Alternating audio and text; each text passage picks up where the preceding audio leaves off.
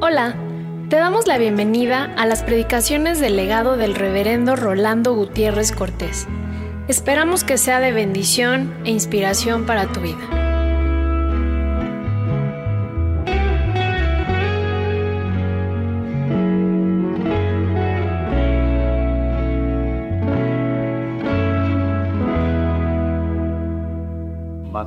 19, 21.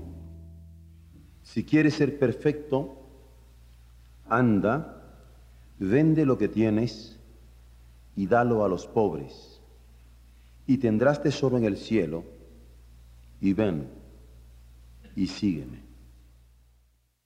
Lucas 9:3 No toméis nada para el camino, ni bordón, ni alforja, ni pan, ni dinero, ni llevéis dos túnicas Mateo 16, 24. Si alguno quiere venir en pos de mí, niéguese a sí mismo y tome su cruz y sígame. Si quieres ser perfecto, anda, vende lo que tienes y dalo a los pobres y tendrás tesoro en el cielo. Y ven y sígueme. No toméis nada para el camino, ni bordón, ni alforja, ni pan, ni dinero, ni llevéis dos túnicas si alguno quiere venir en pos de mí, niéguese a sí mismo y tome su cruz y sígame. La sana doctrina del doctor Emilio Antonio Núñez, teólogo latinoamericano de un corte ortodoxo mundialmente reconocido, que me dejó tan impresionado cuando tomando las epístolas de Pablo a Timoteo a Tito, y a Filemón, pero prácticamente trabajando en Tito, hizo disertaciones que yo me quedaba satisfecho, como cuando usted ha comido un banquete y queda satisfecho. Y se lo dije a él, Emilio, gracias por esta riqueza que me has permitido convivir contigo en esta semana. Y él me decía lo mismo a mí, habíamos compartido, habíamos estado siendo conferenciantes de un grupo de ministros de Guatemala, pero qué deleite. Y desde que me vine de Guatemala, en muchas de mis lecturas de obra de Emilio Antonio, he tenido el deleite de saborear a un hombre que menciono ahora por nombre, pero que me ha sido de una gran ayuda. Sin embargo, tienen derecho a asustarse. Tengo un acicate que me ha traído desafiado. Y es de un hombre que tristemente pocos conocen, que se llama Francisco de Asís. El mínimo y dulce Francisco de Asís del que habla Darío. Que en el centro del medioevo, cuando la tiara papal era toda una simbología sobre el imperio de cualquier lugar del mundo, se radicaliza y toma la doctrina de Jesús de tal suerte que se da cuenta que la doctrina renunciaba a las tiaras, al poder, a la autoridad, y renunciando él personalmente a todas las riquezas que tenía, a las posiciones que tenía, porque su familia era muy acomodada, desafía al mundo de la época. Hasta el día de hoy de una manera formidable, monstruosa, aplastante.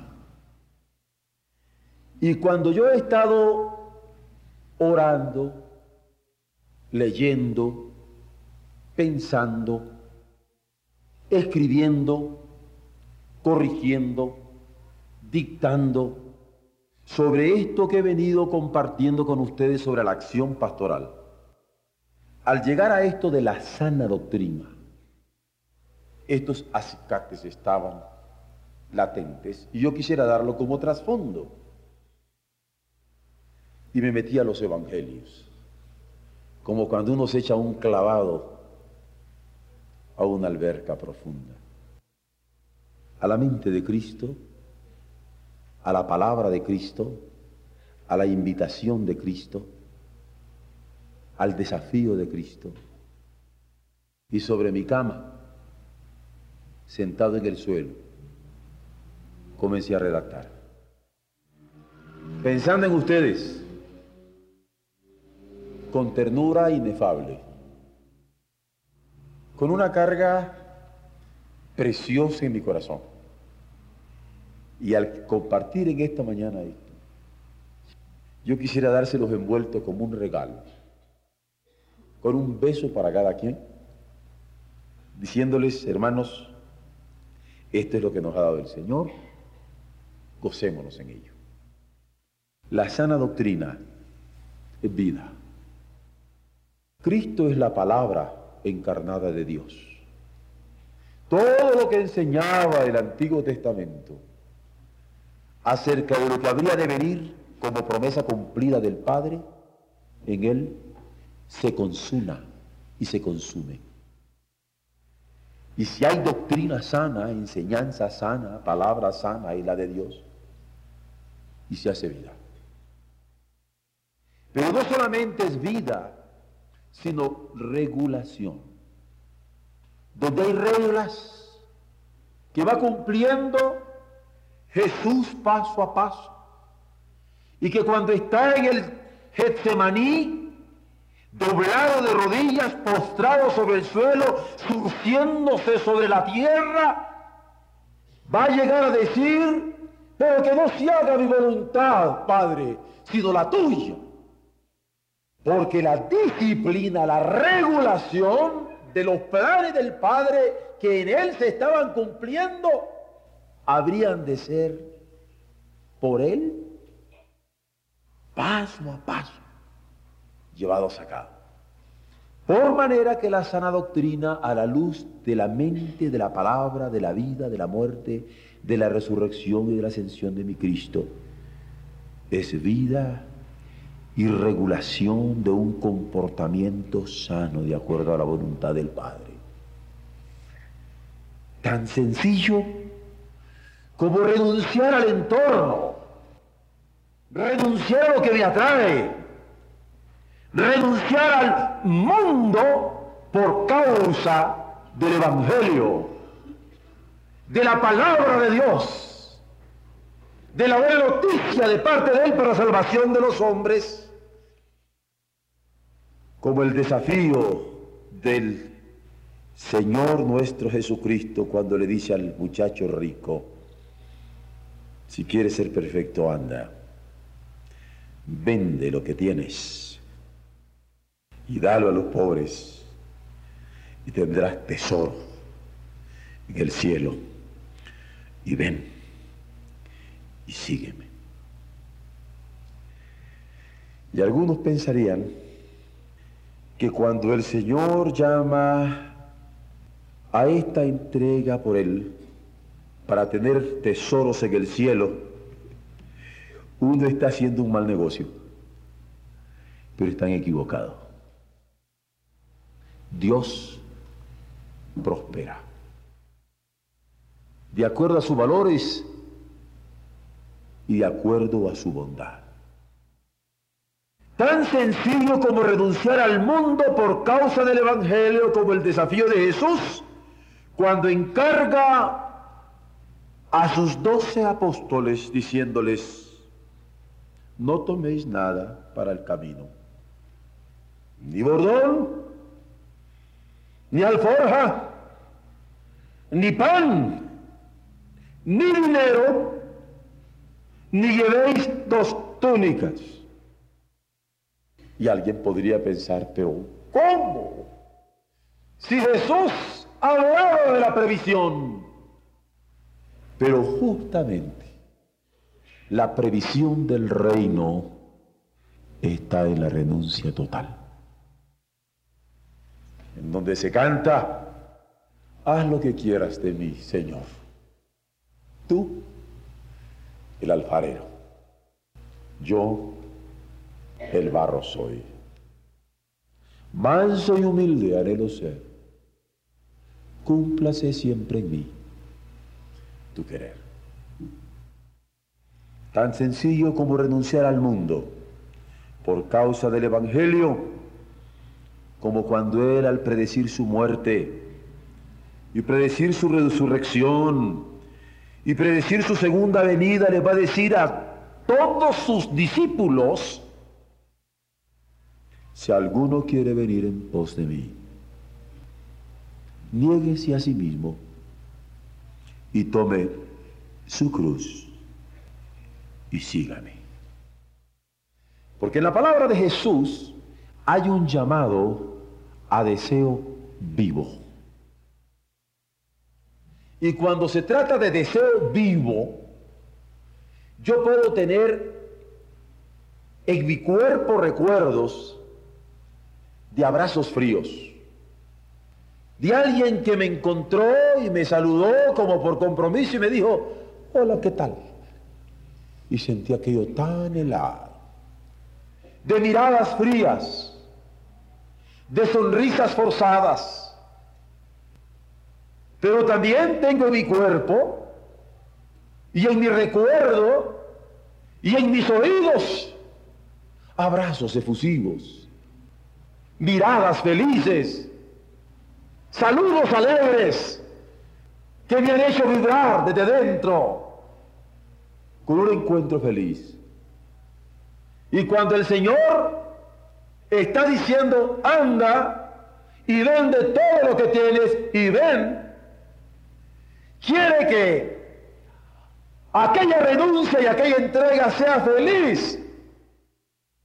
Y cuando dice deja todo y ven, que aquel dejar todo y venir sea feliz. Y que renuncie a sí mismo, tome su cruz y le siga, es porque va feliz. Porque no se hallan las horas de que aquel momento llegue para que esto se dé. Y el Señor quiere un deseo vivo por observar su evangelio. Un deseo vivo por llevar a cabo su palabra, su deseo, su anhelo. Un deseo vivo por cumplir esto con el más alto de los propósitos para caminar por la senda del reino de los cielos, por la senda del reino de Dios, por la senda que Él ha trazado para nosotros. Y qué felicidad la del corazón de mi Cristo cuando encuentra quien se levanta y le sigue. Cuando encuentra quien lo deja todo y le sigue. Cuando encuentra quien se niega totalmente y le sigue y le sirve y le ama y le ama y le ama con todo el corazón. La sana doctrina es vida y regulación de conducta en el compromiso de seguirle con alegría. No debe sonar extraño al oído del cristiano el llamado del maestro sobre la vida. No debe soñar extraño al oído del cristiano el llamado del Señor a la regulación de nuestra conducta. No debe sonar extraño que el observar el santo evangelio demanda el deseo vivo, reitero, vivo, por los propósitos del reino. Se ha hecho tanto énfasis en las enseñanzas formales para encapsular la Biblia en fórmulas, que el énfasis en la vida y la regulación de conducta se ha dejado de lado. Pero es hora de señalarlo. El Señor llama al arrepentimiento de 180 grados para volvernos a Él y mirarle de frente y seguirle con decisión. Llama a encaminarnos en esa misión apostólica que Él quiere que nosotros transitemos enarbolando el estandarte de la cruz. Para decir, soy yo soldado de Jesús y siervo del Señor. No temeré llevar su cruz andando por su amor. Y listos para salir al trabajo que Él tiene encomendado para cada uno de nosotros. Hay que entender que el llamado de nuestro Dios, la voz de nuestro Dios, la palabra que se hizo carne de parte de nuestro Dios para llamarnos por nombre, va acompañado de la fortaleza de su gracia, de la consolación de su amor, porque con ella nos fortalece al andar, porque es voz que nos alienta, con ella nos fortifica en nuestra entrega, porque es vos que nos da fortaleza a pesar de nuestras múltiples debilidades. Cada cristiano cuenta con esta consolación de la palabra, con esta fortaleza de su espíritu al responder al llamado de nuestro Dios en Jesús, que comunica visión celestial, oído celestial, percepción celestial y guía con la seguridad de la compañía perenne, permanente, indefectible, infallable de nuestro Redentor. Él dijo que estaría con nosotros todos los días hasta el fin del mundo. Él comprometió su palabra. He aquí yo estoy con vosotros todos los días hasta el fin del mundo. Es la predicación suya. Es la palabra suya. Es la invitación suya que invita a volvernos a Él para seguirle y que cuenta con la garantía de su presencia. Por eso, la acción pastoral atiende la sana doctrina, la vida que se entrega. Por eso la acción pastoral atiende la sana doctrina, la vida regulada que se entrega, porque la regula la vida de una congregación porque Él me llama a mí y le llama a usted. Él me llama a mí, le llama a usted y llama a todos nosotros que estamos reunidos. Y nos quiere regular de tal manera que su ley sea la que esté permeando toda nuestra relación. Este es el llamado que el maestro hizo al joven rico mientras se desplazaba por Palestina seguido de sus discípulos. Cuando le dijo, sígueme.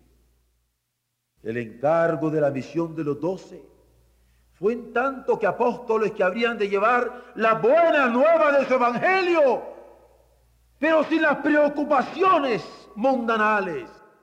La indicación a sus discípulos, que fue una demanda en plural, en tanto que seguidores suyos. De modo que tanto su llamado al arrepentimiento, que tanto su encomienda apostólica como su advertencia para el comportamiento de sus discípulos era regulación de vida, regulación de comportamiento como una congregación de seguidores. Me regula a mí y nos regula a todos. La purificación de cada vida requiere una renuncia a los logros que tienden a someter a los intereses de este mundo perecedero y frágil. Pero cuántas veces pensamos en que nuestra vida se purifique, renunciando a logros que tienden a someternos a los intereses de este mundo. ¿Cuántas veces queremos que el Señor purifique nuestra mente, nuestros sentimientos, nuestras decisiones, nuestras acciones, nuestra influencia. ¿Cuántas veces le hemos dicho, Señor, purifícame con hisopo y seré limpio, lávame y seré emblanquecido más que la nieve? ¿Cuántas veces le hemos dicho al Señor, purifica nuestras relaciones y lava nuestras relaciones? y seremos emblanquecidos más que la nieve. ¿Cuántas veces le hemos dicho, purifica nuestra influencia y lava nuestra influencia y será más blanca y pura y purificante? Pero no se logra sin la luz de su palabra, que puede iluminar las formas en que el Señor quiere que cada uno de los suyos se desplace. Por eso la renuncia que hacemos ha de ser cultivada todos los días. Ha de ser alumbrada por la meditación de su revelación en la que hemos de irnos perfeccionando cotidianamente hasta el día de su manifestación final. No puede pasar un día, jamás debe pasar un día que nuestro corazón deje de elevarse a nuestro Dios, hablándole en su mismo lenguaje, repitiendo sus mismas palabras, adelante de cumplir su voluntad y en oración humilde estar dispuestos a entregarnos para hacerlo con toda alegría de parte nuestra. El llamado de Cristo, la invitación de nuestro Cristo y la purificación en las consideraciones de su palabra no serían posibles, sin embargo, sin la clara visión de la cruz del Calvario.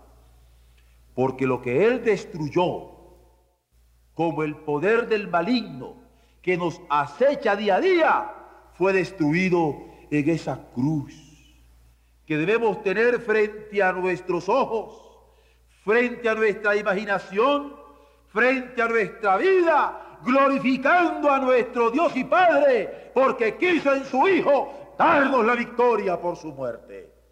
Por eso es que esa cruz es enseña insubstituible que nosotros llevamos en nuestro apostolado y que se recalque en la carta a los hebreos cuando se nos exhorta a decir que hemos de mantenernos con los ojos puestos en Jesús, el autor y el consumador de nuestra fe, porque esta es la victoria que vence al mundo, nuestra fe, porque esta es la victoria que vence a los embates del diablo, nuestra fe, porque es Él quien ha marcado las huellas que hemos de seguir todos los días.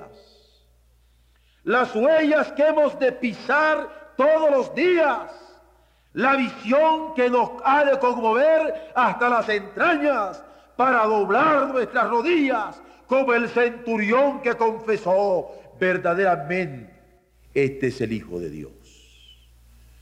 Porque si no reconocemos a Jesús como el Hijo de Dios, a quien hemos de seguir paso a paso, huella a huella, pisada a pisada. No hemos entendido lo que es el seguimiento, el apostolado, el discipulado de nuestro Señor. Porque ¿quién? Sino Jesús nuestro Cristo, ungido para nuestra redención, puede ser la regulación de la vida nuestra, familiar, congregacional. Es Él quien llama a la perfección por la renuncia, al encargo de la visión por la dependencia total en Él y al cargar de su cruz ineludiblemente para seguir sus huellas. Como decía mi amado hermano Gonzalo Báez Camargo, poeta, cristiano, ministro metodista, mexicano, cuando le escribe a Jesús, quiero seguir tus huellas, Jesús, definitivamente. Es por eso que regula nuestra vida,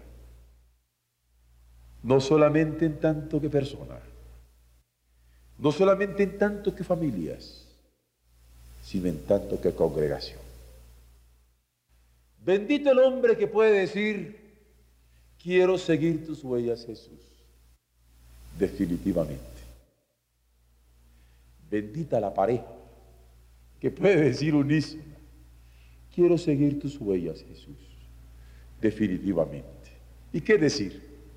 Si nuestros hijos se pudieran juntar a ese coro, quiero seguir tus huellas, Jesús, definitivamente.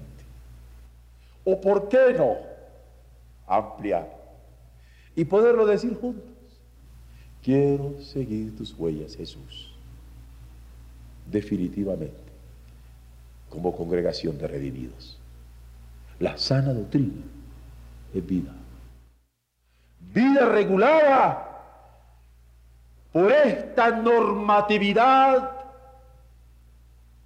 insustituible del llamado, del encargo, de la invitación de nuestro Jesús. Solamente cuando tenemos regulada la vida como congregación, con esta medida, es que podemos tener regulada nuestro obrar misionero, nuestro trabajar misionero, nuestra vida misionera, para cumplir los designios de nuestro Señor. Porque la renuncia al mundo, la dependencia en Dios al no tomar nada para el camino misionero y el cargar su cruz cada día para seguirle, son regulaciones radicales. Si quieres ser perfecto, anda. Vende lo que tienes y dalo a los pobres y tendrás tesoro en el cielo y ven y sígueme. No toméis nada para el camino, ni bordón, ni alforja, ni pan, ni dinero, ni llevéis dos túnicas. Porque si alguno quiere venir en pos de mí, niéguese a sí mismo y tome su cruz y sígame porque renuncia al mundo. Es dependencia total en Dios para no tomar nada para el camino misionero y cargar esa cruz cada día para seguirle como regulaciones radicales en nuestro obrar misionero. Pero a menos que esta verdad alumbre el corazón, no se memorice, no se repita, alumbre el corazón de cada seguidor de Jesucristo, no se logra la transparencia de la entrega que demanda del corazón de cada siervo que le confiesa como su Señor. Y esto de la transparencia es importante. Los médicos saben muy bien lo que significan los rayos X. Y cuando nosotros nos ponemos ante la mirada de nuestro Maestro, y nuestra vida es transparente, y Él puede contar con esta renuncia al mundo, con esta dependencia en su Padre, al no tomar nada para el camino misionero, y al ver que cargamos su cruz cada día para seguirle, es porque podemos esperar de Él efluvios de bendiciones para que emane de nuestra vida su gracia para la redención. Por eso es que he dicho que a menos que esta verdad alumbre como rayos infrarrojos nuestro corazón como seguidores de Jesucristo, no vamos a lograr esta transparencia de entrega que demanda nuestro Señor de cada corazón de siervo que le confiesa como su Señor. Si no, ¿de qué sana doctrina podemos ufanarnos? ¿Cuál otra puede proveernos seguridad en nuestros movimientos. ¿Cuál otra puede impulsarnos a ser ejemplos vivos de seguidores suyos? ¿Cómo hemos de cuidarnos de esta transparencia. Porque cuando somos adultos y los jóvenes quieren seguir a nuestro Jesús como lo seguimos nosotros. Cuando mis secundarios quieren seguir a Jesús como lo siguen sus padres.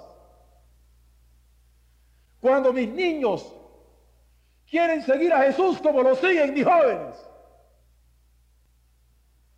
Cuando mis jóvenes quieren seguir a Jesús como lo sigue su pastor. Es una transparencia que nos compromete a todos, como adultos, como maestros, como pastores, como mentores. El anuncio confiado del reino de Dios descansa en esta renuncia. El anuncio confiado del reino de Dios descansa en esta dependencia. El anuncio confiado del reino de Dios descansa en esta entrega. Una renuncia de cuando nos dice si quieres ser perfecto, anda, vende lo que tienes y dale a los pobres y tendrás tesoro en el cielo y ven y sígueme. Una dependencia como cuando nos dice, no toméis nada para el camino, ni bordón, ni alforja, ni pan, ni dinero, y llevéis dos túnicas. ¿Y qué renuncia? ¿Y qué dependencia? Pero una entrega como cuando nos invita, si alguno quiere venir en pos de mí, niéguese a sí mismo y tome su cruz y sígame. Porque el anuncio confiado del reino de Dios descanse en esta renuncia, descanse en esta dependencia, descanse en esta entrega, porque no es posible vivirlo sin la ayuda, el auxilio del Espíritu Santo mucho menos ejercer la obra misionera sin esta autoridad en la que nos movemos, primeramente persuadidos nosotros mismos y seguros que a menos que esto se cumpla, no hay sana doctrina que resulte aceptable de acuerdo a las demandas para observar el Santo Evangelio. Porque el Evangelio es santo, entendámoslo, pero para observarlo observarlo como regulador de la vida congregacional de los seguidores de Cristo en el ejercicio de la obra misionera. Pero ni la renuncia al mundo ni el anuncio confiado del reino de Dios son onerosa carga. Es afecto sublime a todo lo que viene de Dios. Afecto sublime de todo lo que viene de Dios. Esta mañana yo tuve que llorar porque mi hija menor recibió un par de flores blancas, bellísimas. Y eran tan lindas que desde anoche yo estaba tentado a ver quién las había mandado. Y esta mañana lo descubrí. En una tarjeta decía, cultivo una rosa blanca para el amigo sincero que me da su mano franca. Porque como ya ella se va a su internado de medicina, una compañerita chula, linda, bella, le puso además, ¿cuánto te voy a extrañar? Permítanme este paréntesis para de una manera humana decirles lo que es un afecto sublime. Pero cuando yo tengo afectos sublimes a niveles humanos, pero ese afecto no tiene su correspondencia cuando yo pienso de mi Dios, de mi Cristo, del Espíritu Santo. Qué triste. De esto me estoy ocupando. De ese afecto que ya no existe. De esa palabra que ya no se dice. De ese cariño que ya no se expresa de ese amor que ya no se da. Cuando yo hablo del cuidado pastoral, de la sana doctrina, es porque quiero que amemos al Señor con toda la fuerza de nuestra alma. de nuestra mente, de nuestro corazón. Porque el Evangelio es santo, pero para observarlo como regulador de esta vida congregacional de los seguidores de Cristo en el ejercicio de la obra misionera con un afecto sublime, sublime, afecto por su revelación soberana, afecto por su creación providente, afecto por las lecciones que nos enseña al oído cuando estamos orando, afecto por las múltiples manifestaciones que nos muestra a cada paso por las maravillas de sus criaturas, que se mueven infinitamente pequeñas, o afecto a la inmensidad de su creación, afecto ardiente al fin, que nos mueve al amor al prójimo, o a lo que todos podemos entender bajo el viejo cuño de nuestro idioma, a la caridad cristiana, en donde nos inclinamos para vivir en ello. La sana doctrina es una acción pastoral que regula la conducta en el mundo. Porque la vida congregacional de los cristianos, la vida que como iglesia tenemos, que es tan débil, llena de desconocidos. Esta es la realidad. Pero esta vida y la obra misionera que se ejerce como comisión de Jesucristo se han de conjugar en el mundo que requiere conocer los caminos del Creador, así como su sabiduría y poder que ha manifestado en Jesucristo. Porque solo cuando como congregación oramos unánimes, oramos juntos, testificamos al mundo de quien espera limpieza para sus mentes y serenidad para su entendimiento. En esta congregación es que actúa el Espíritu Santo por medio de la palabra que ha sido entregada para la edificación de la iglesia. En ella esta congregación de dos o tres donde Él está en medio nuestro, es que se sigue el ejemplo de Jesús que dedicó más su vida a la oración que a ninguna otra actividad. Porque por él la oración es que él podía conocer los caminos de la sabiduría de su Padre, los caminos de la voluntad de su Padre. ¿Cómo está regulando la sana doctrina la vida de cada uno de nosotros? ¿Cómo está regulando la sana doctrina nuestra vida familiar? ¿Cómo está regulando la sana doctrina las vinculaciones de nuestra amada iglesia? ¿Cómo está regulando la sana doctrina nuestra obra misionera? Por eso es que decimos que a menos que entendamos la sana doctrina, como vida y regulación, estaremos fallando en la acción pastoral que nos ocupe en su cultivo. Porque desde la vida de la oración personal, desde la vida de la oración familiar, desde la vida de la oración congregacional, desde la vida de la oración como generación que hoy está viviendo en medio de crisis, es que se ha de sustentar la predicación para la salvación de las almas, con la verdad que santifica. Predicación para la salvación de las almas, con la enseñanza que edifica. La predicación para la salvación de las almas, con la obediencia que glorifica.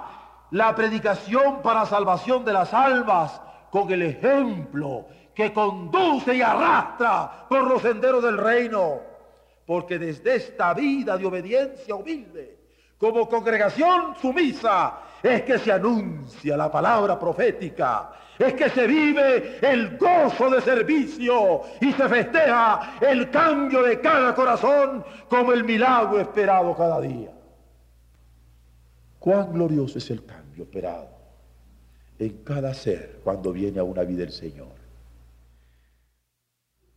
En el alma hay una paz que no se puede contener.